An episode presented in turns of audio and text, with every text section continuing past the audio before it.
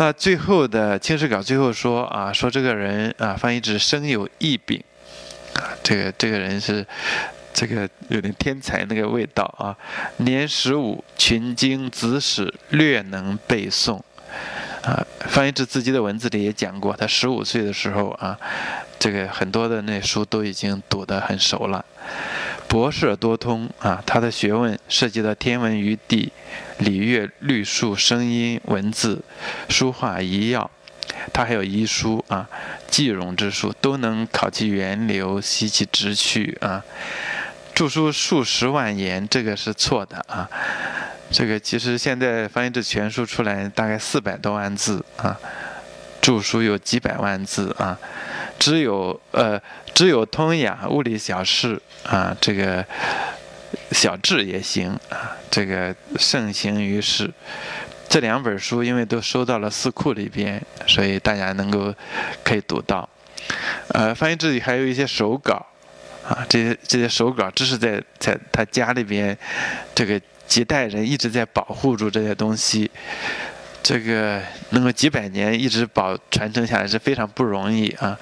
到这个五几年还是好像是五几年，方家的后人就把这些手稿、他们存的这些书捐给了安徽省博物馆啊，现在是安徽省博物院。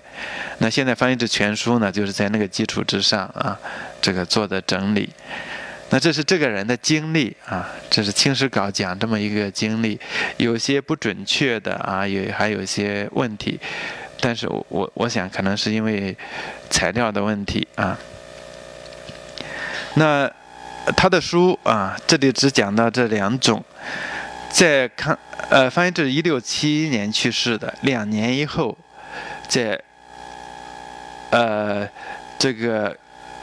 在康熙年间啊，就是在这两年，在他去世两年，《桐城县志》啊编成的《桐城县志》里边有他的传，啊前边那些经历的东西我就就把它省了。我们可以看他列了这个传里面列了他的书，啊这些书名书有很多啊，前面是讲的学问很广博，有著的有《周易图像集表》，这个是《周易实论》。啊，这本书现在还有，已经出版了啊。有《通雅》《物理小事》《袍庄》《会议编》，是讲这个人性论的啊。就这本书叫《性故》，也已经啊，那个我们一个老朋友这个张昭伟已经把它整理出来，《易余》也也已经整理了，《杨福中验》这两本书没有了，东西君。啊，庞普先生做了一个注释啊，影响很大，好多人能够勉强读懂翻译词，就是靠这个这个庞普先生的这个注啊，参参考住他的注。旁观夺没有了，顶心没有了，平衡没有了，也许这是一本书，我也不知道啊，好像是两本啊。诸子翻为也没有了，切韵声源是讲音韵学的，这个书还有。烹学录没有了。佛山全集大概是他的文集，包括诗集和文集，啊，这个大部分还有啊。呃，佛山文集我前两年也把它做了一个整理本，那现在佛山文这个翻译的全书也已经有，已经有有重新出版啊。诗集是过去最难见到的是他的诗集啊，现在全书里面都有啊。说他们家传。啊，供家传三世讲学，就是翻译制这个家族啊，就是从他的曾祖父、祖父、父亲三代人，其实都是有很很都是很很有声望的啊，在有的是在地方，有的是在朝廷啊，挺重要的一些学者啊，说到他这儿是集大成，就等于是他是第四代。说有功圣门非前也，这个圣门当然就是有功于儒家了啊。这三代，我们先看一下这三代啊。这个方译志这个家族啊，这个其实这个真正起来的这个家庭是从方学渐开始啊。方学渐是桐城开始讲学的一个，桐城这个地方开始。从事讲学活动的一个比较早的一个人啊，他是阳明学的一个信徒啊，非常推崇王阳明。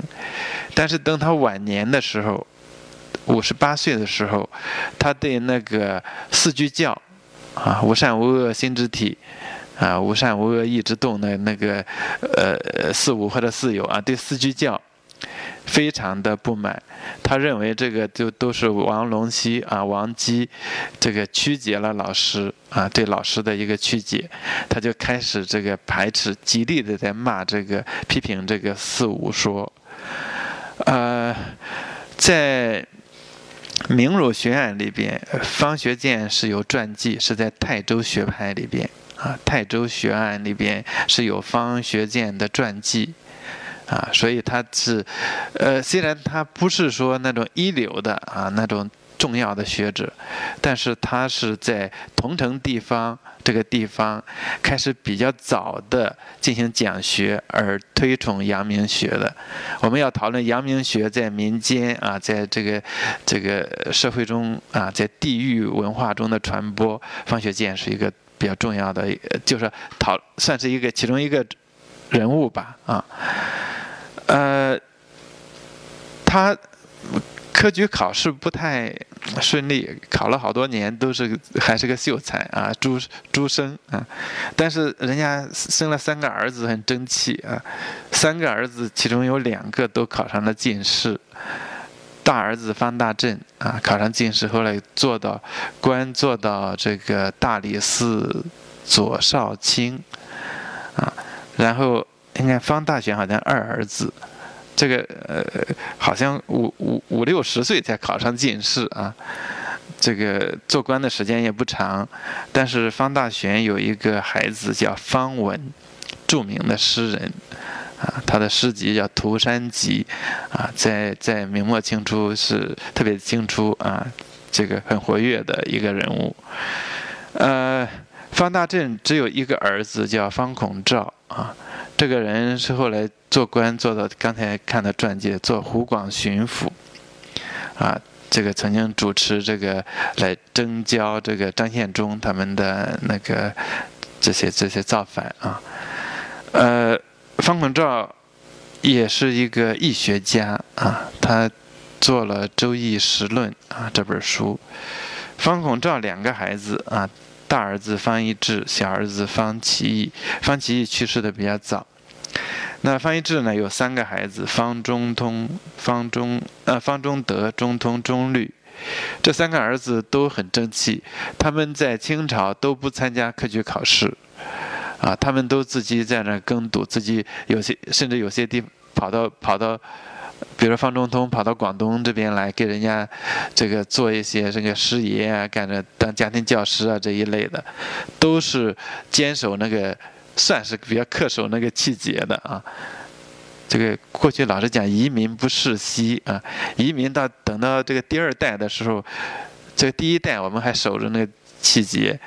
到第二代的话，那个基本上都已经跟新朝合作了啊，但是这一家还能够守到三个儿子啊，而且都是各有成就的这个这个这个学者啊，都有呃那个成就最大的应该是方中通啊，他们都有著作传下来，所以这个家族啊，我们就看这一支里边，从方学渐开始啊，到这个这三个孩子啊。每一个人都有著作，每一个人呢，在当时都有一定的影响，啊，这是非常不容易的啊！这也是我我我申请那个课题，就想把他们家族的这些著作啊，都把他们这个呃能找到的整理一下，这样我们可以就从这个家族的一百年一百来年的演变，可以很好的能够看出来明代的学术。怎么样一步一步的转向啊？清代的那种考证的实证的这种学术，这个家族是一个非常好的一个例子。因为方学渐是一个阳明学的后学，他儿子方大震跟东林学派的关系很密啊。那等到方一智开始做考证，他的儿子是数学家啊，这就是有非常好的一个线索，可以让我们来了解啊那个时代的变化。从一一家。一个家族，我们可以这个看一个时代的变化啊。那这是这个家庭的这个情况。我们回到这个县志里边啊，说这这个三世讲学到他这集大成，大概是就是就是有这么一个情况啊。就刚才那个那个源流啊，说这个呃后边介绍这个人操律评书，不持恶意时。这个富家子弟，但是能够做到堪人所不能堪，笑然自得。等他去世以后呢，这个海内闻之，莫不倒息，很惋惜，很佩服他的志节和学识。寻一代伟人云啊，伟人很早都在用了啊，就是说他的志气，他的学问啊，在那个时代曾经是很。至少县志里边是这么说，很受大家推重啊。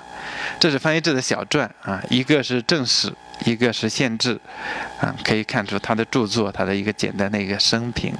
大概这是呃前边的啊，下面都我们再看一些小故事啊。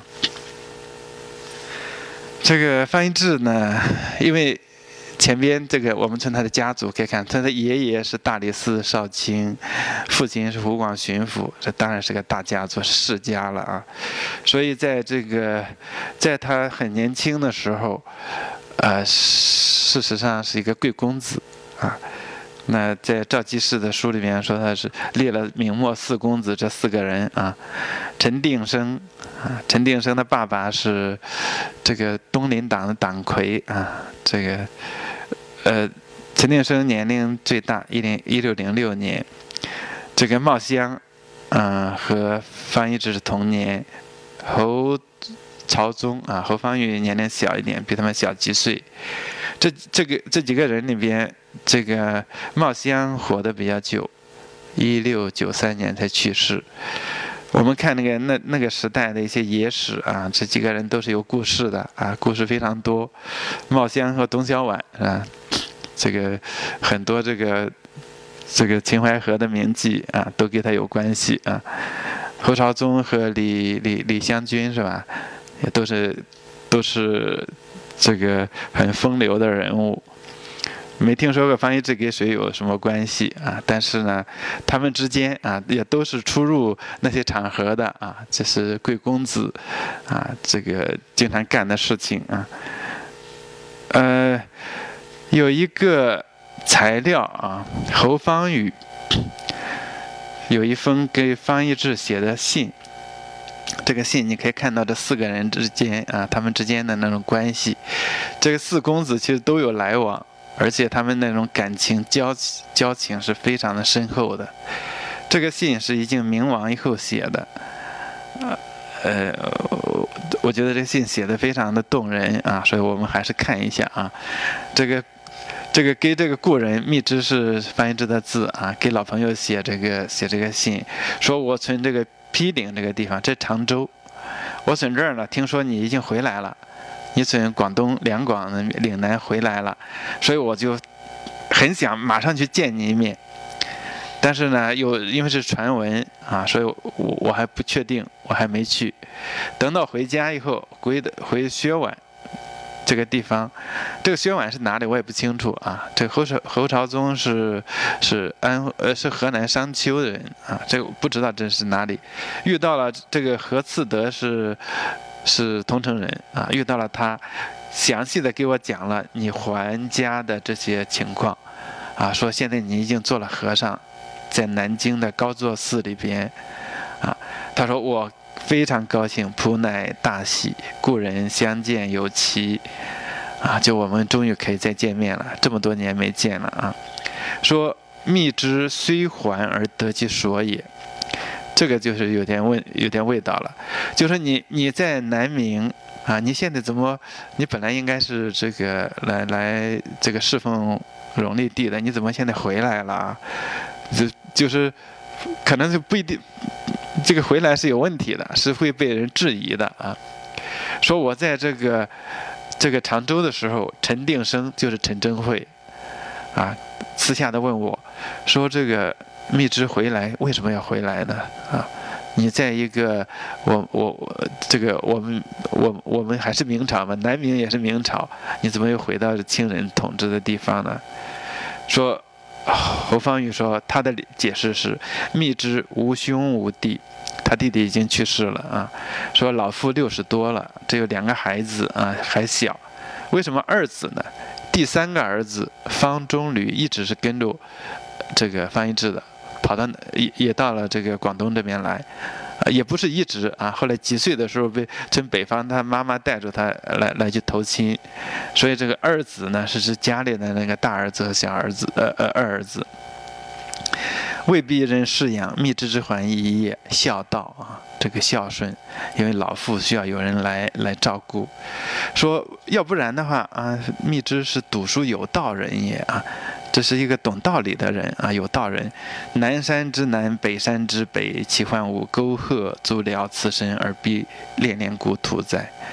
就是我随便找个地方，我就这一辈子都打发了。我为什么还要一定要回家？我的家已经被亲人给占了啊！说今这个，因为就是老父在堂啊，父亲在家，他要尽孝道。说今密之既还而止于高座寺，回来了，然后呢，我没有住在家里边，我又去做和尚啊，我就剃度了。说故无疑于南山之南，北山之北，啊，我不是说我投降亲人了，不是说我这个跟你亲人和解了，我去做和尚了，但是我回家我还可以这个有能够见见我的父亲，照顾父亲啊。说密之之事必也。就是替他这个回乡做一个辩解，啊，说祝贺这个事情，这是这是第一个，就是他回家其实是引起的一些疑义的啊，就从南方回北方，然后说咱们两个交情患难交情啊，我一念及，盈盈数日盈盈于怀，几天就这个忘不了啊，这个他记得，他说我记得庚辰年间。就是方一智考上进士的那一年，说你你从北京啊，从长安从北京，给我寄了蚕这个燕丝之衣，燕丝就蚕丝衣服，说我经常穿。后来咱们见不到面的时候，连英文都没有了。我朝夕服之无疑，我整天穿着你送我这件衣服，上面。垢腻所及，色色暗丝薄，这个衣服已经脏的烂的，已经不像样子了。以未尝少少解而换着之。我这个衣服从来不脱下来去洗，原因是因为我一洗了以后就不是无密之之故也。啊，我把它一洗了遍，就不是我的，我就不是我那个朋友送过送给我的了啊，就是。他要保留那个原汁原味啊，说以右丙戌丙啊，这个字错了啊，应该戊戌的戌，丙戌后，就等到这个呃甲申年啊，一六四四，这个一六四五四六啊，到这个时候，明亡以后呢，至于今时不和，就是清人这个清朝入关以后，统治了这个中国以后呢，他要改变你的习俗。啊，不仅是要你的这个衣服的样式，各方面都要改。然后他要头发啊剃头，我们知道很多人就是因为剃头，然后宁可不剃，宁宁可杀杀掉他也不剃。金钱鼠尾，就是头发剃的那个头顶留那留那个头发像金钱一一呃一一块铜钱那么大。这个编这个辫子呢，就像一个老鼠的尾巴一样，叫金钱鼠尾。我们后来看那个电视剧里边，这个那个什么拿着那个辫子甩辫子去打日本人干什么，那种都是夸张的啊，也是后来有变化的。这个据说后来这个辫子留的头上留那个头发越来越大，最初的时候好像就是只是一点点金钱鼠尾。我们知道，在儒家传统里边，身体发肤受之父母，不肯毁伤。你现在要要把他头发都给剃掉，就留那么一点点，简直羞辱人。很多人宁可这个不要头，我我也不愿意剃头。衣服什么都要改，这个这个制就是这样。就是入清以后，这些衣服的样式已经不行了。这个时候。何方宇说：“我也不敢穿你送我的衣服，然后我把它熏而置诸上座，我把它给供起来啊。饮食停息，向横对之唏嘘。经常叹息，说他的老婆告诉他说啊，这个衣服你那么喜欢，我帮你裁剪吧，裁剪一下还可以再穿。然后普吉指着我，我赶紧制止说，一可以更，你一改了以后，啊，那就这个这我这个衣服是蜜汁送给我的，不可更，不能变。说等到哪天我真的还有机会见到我的朋友啊，见到蜜汁，我要完好如初给他一相识。这个盖普之所以枕中故人如此啊，就是他对这种私这种朋友关系非常的看重啊。侯方宇啊给翻译之写这个这个信里边讲的，我们可以看出他们那种深情啊。这个最最有味道的还是下边说：“蜜之或他日念普，而以僧服相过。”你哪天啊想我了啊？你穿着你的以僧人的身份来看我，我有方外事，我我我我可以专门给给你有有房子让你住，里边种的是什么呢？闽兰月竹。这个闽兰月竹啊，这个当然是代表南方啊，南方。这个南方那时候写这个信的时候，应该南方是不是荣历还没有去世啊？荣历还没有死掉啊？不是去世，荣历因为跑到西边啊，跑到这个什么跑到缅甸去了啊？那是后话了啊。说我里边要悬的，我这个房子里边悬的正思消化的，我开始引的那幅字啊，那幅字就是郑思肖郑所南的话。呃，那个字，这个都是有特定的含义的啊。而里边是无根梅，这个梅花是无根的，没有根，就是我们现在已经，我们是孤儿了啊，我们是已经根给给给给剪掉了。说至今大有生气，并所藏陶元亮、陶渊明。陶渊明是晋人，但是后来晋被宋代了以后，他又变成了移民，啊，他也变成移民。我我我里面藏的是陶渊明的诗，咱们共评完之。这就是隐委的、委婉的，就把他们这种移民的心智、心态，通过这种方式来表现出来。闽南越族，闽南越族代表南方，还有抗清的那些人。然后呢，郑思肖是是属于这个，呃，不与新朝。合作啊，然后怀念故国的这些人，然后陶这个陶渊明，这些都是属于移民的一种类型啊，所以这个诗是大有味道啊。一方面可以看出这几个人所谓的名妓四公子啊，这些人年轻时候当然是很都是很风流，但是他们入清以后呢？其实都还是恪守那个气节，不太愿意、不愿意与新朝合作的人。侯朝宗本身，这个是他有点缺欠缺的，就是他参加了这个顺治时期的科举考试，好像是顺治啊，后悔的不得了，因为他小嘛，他年轻。他的书叫《壮悔堂集》，就是我到壮年以后，我很后悔年轻时候做了这样一个选择。啊，这是这四个。四个人啊，名妓四公子，其中我们可以看出他们之间的那种深情啊，有这首这这这封书信可以看出来，里边啊，当然也会有涉及到他们的这种移民的那种心态啊。呃，故事啊，这个在讲他们年轻的一些故事啊。这个余淮的这个《板桥杂志》里面有很多这种八卦啊，其中这个讲到，这个秦淮河那边有一家啊，这个一个叫王月的人，他的妈妈呢一一呃这个生了三个女儿，大儿大女儿叫月，次女儿叫杰，再次的叫满，都是很漂亮。然后月大儿子呃大女儿啊由慧妍擅自修饰，这个。妖夜名动公卿，同城孙武公倪之。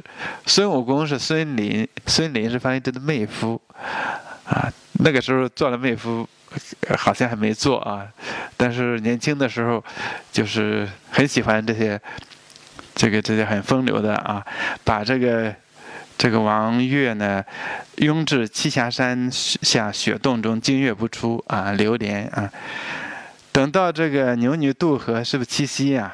七夕的第二天，然后把这些歌妓都把他们击到方一智侨居的一个水阁，啊，有很多四方贤豪、车骑营吕相、梨园子子弟，整天在唱，在唱戏的三班骈演啊，这个就是很热闹啊。就是这个方一智本身也也是对音乐这些很呃呃。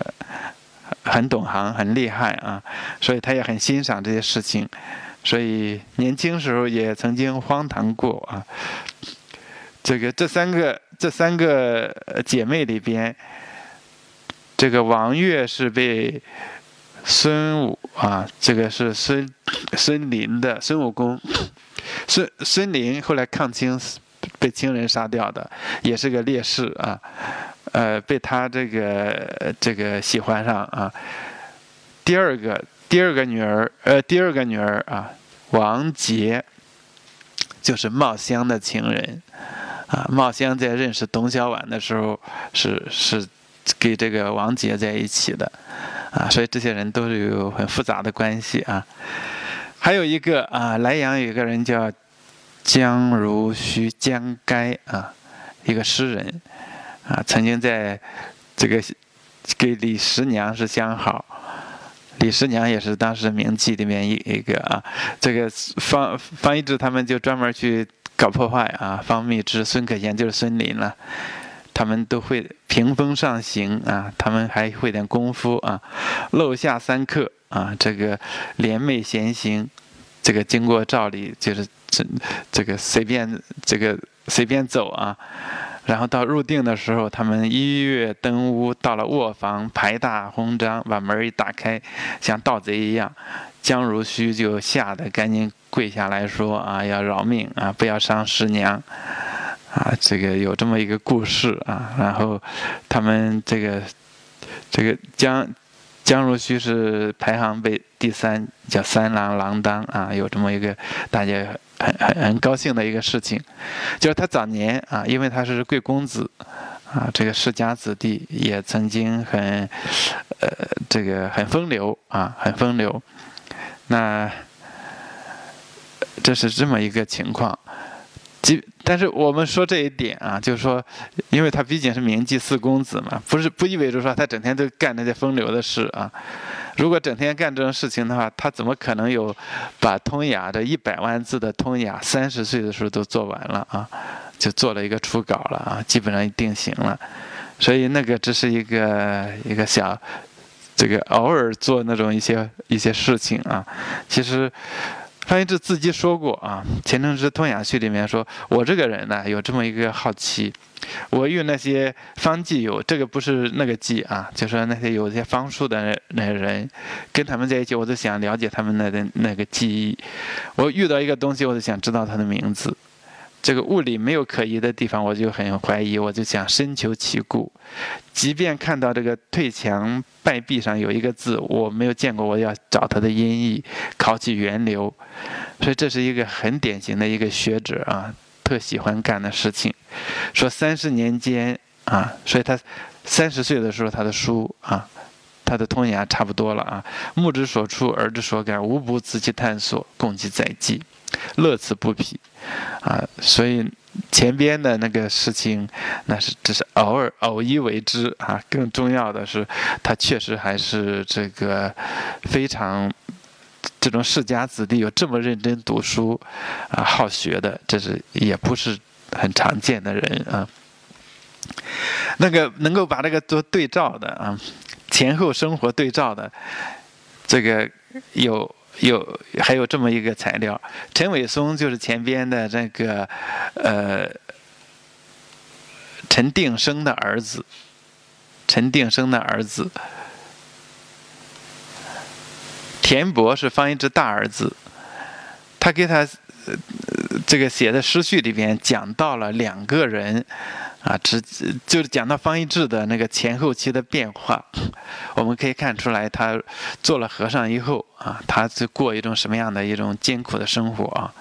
说在这个南京全盛的时候啊，当时名士很多，说密之先生啊，依玩壶诗。奏骑，穿着那种锦衣绫罗啊，骑着大马，这个娴雅圣都啊。四当时四郊多垒，当时有很多这种盗贼，所以他呢慷慨习兵事，他练那个练功夫啊，学那个军事的东西。堂下须怒骂。劫侠奴带刀剑自卫者出入常数十百人，就是他出门的话都是有几百个、几十个人、上百人跟着的啊。阜阳顾盼甚好也，那种那种自喜啊，那所以那是典型的一个贵公子的那样一个情况啊。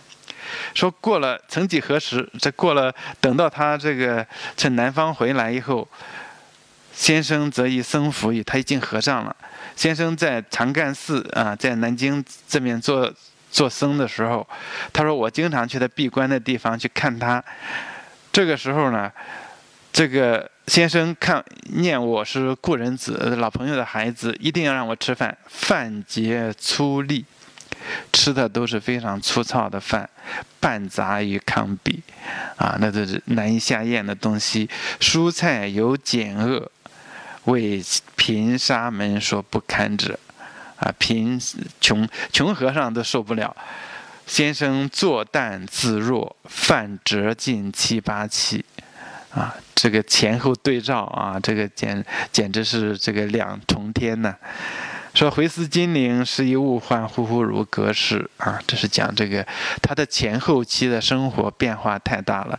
早年那种繁华啊，荣华富贵啊，但是等到这个后来这个这个明清一代以后啊，他自己为了守那个气节，他本来是有很多的机会。